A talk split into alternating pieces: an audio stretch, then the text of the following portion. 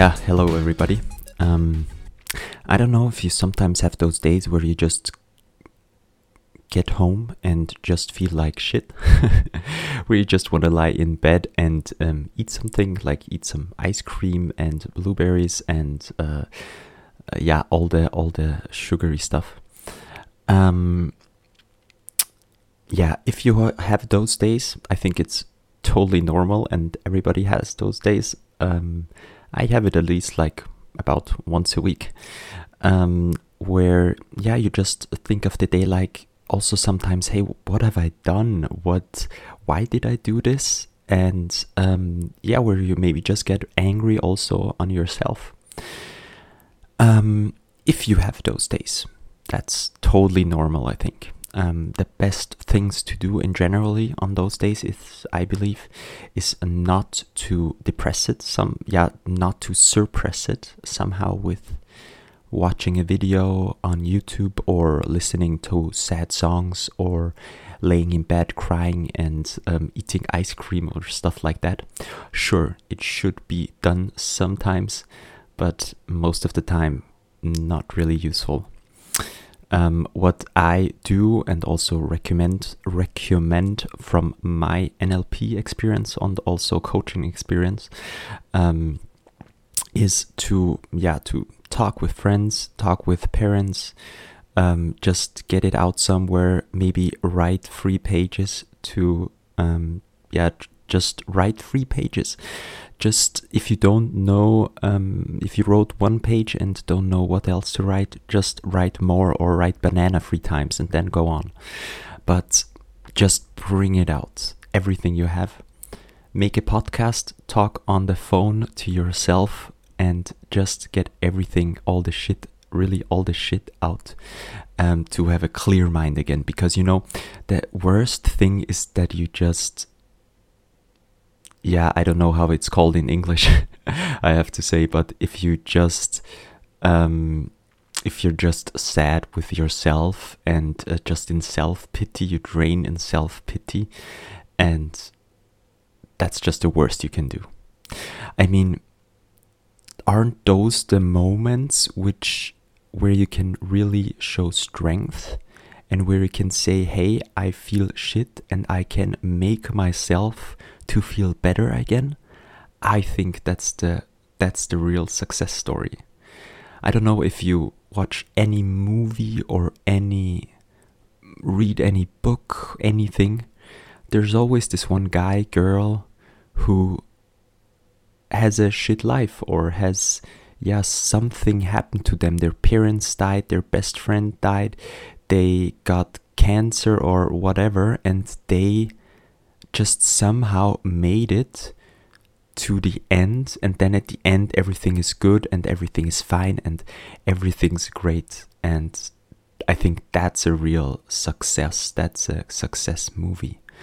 Not something where yeah this hero was born he was raised really good in this fancy family then um, did some super action then did some helped people and jumped from those rooftops and stuff and then died with 80 years. I mean how boring is that? It's gets really exciting and interesting if you have those down moments where you feel bad, where you feel shit, and it's also totally okay to to have those moments and to really yeah feel shit because I mean if you're always happy, if you always have happy emotions, somehow after time you wouldn't you wouldn't even feel happy anymore because you would always to feel happy you would feel you would have to feel the next day even more happy.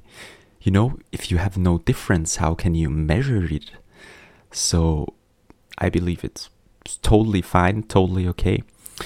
But um, yeah, maybe try it next time you you feel shit. Maybe you think of this um, podcast, this episode, and think of yourself, okay, what can I do?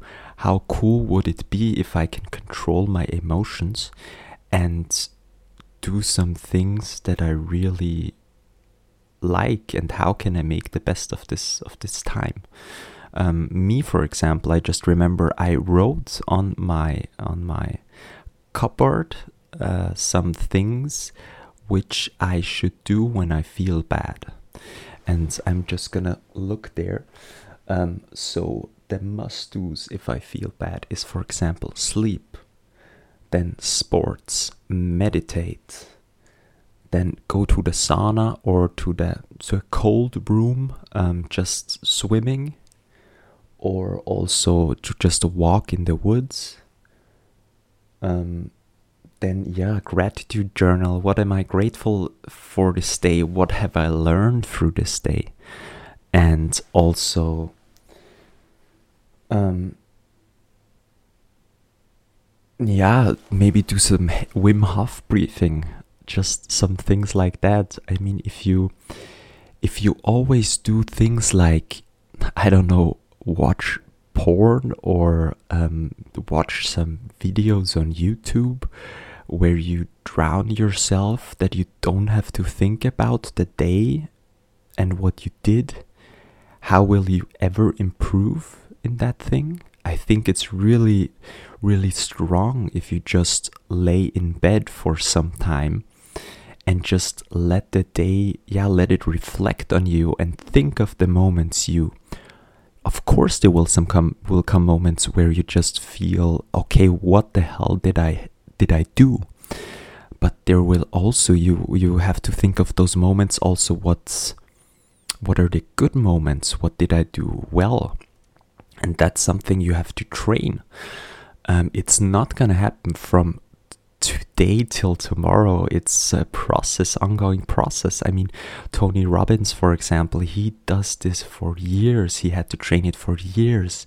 And at the beginning he said like okay i'm not going to let myself feel shit for for more than i don't know uh, five minutes, um, five ongoing five minutes, and then then I think now it's like fifteen seconds, and he gets himself out of that state. He just you know snaps and gets himself out of there. And how cool is that if you just have a trigger which you can press and say, okay, now I'm in a good mood again. Now I can I have all the resources I I I have everything, um, my full potential again, and not this.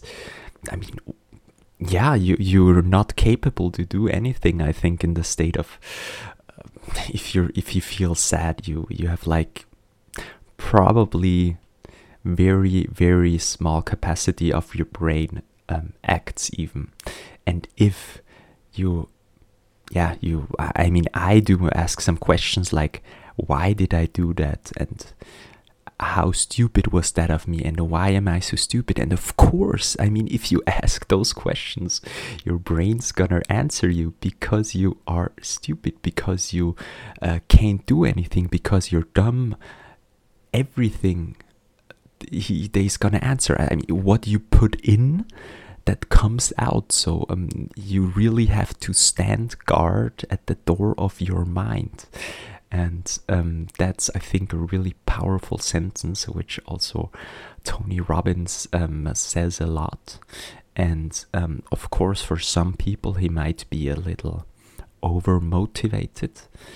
Um, but I think with state management, so to really manage your state and think about what you can do with yourself and that you can really um, program your mind. I yeah, it's it's I tell the mind what to do and not that the mind doesn't tell me what to do, you know? And I mean that's such a cool thing if you can really do that. If you just tell it, okay, hey, now I am this way and I will do that way. And if you just um, try maybe the Charlie Brown technique, maybe just stand up right now and really, really stand up and try this with me that you just stand on your both feet and and stand strong your shoulders back and your head up and just take a smile you know just just pretending that you're smiling. Um it's it's you get so much so much energy so much dopamine so much um noradref- uh, noradrenaline um it's it's it's really it's even proven if you fake your smile that you that you have nearly as much um, hormones and everything released also in your brain as when you smile for real. So yeah maybe just try to stand like this and it's then also really hard if you have this um, yeah, this upright position, the standing upright position that you feel bad. Just thinking of something bad is really, really difficult.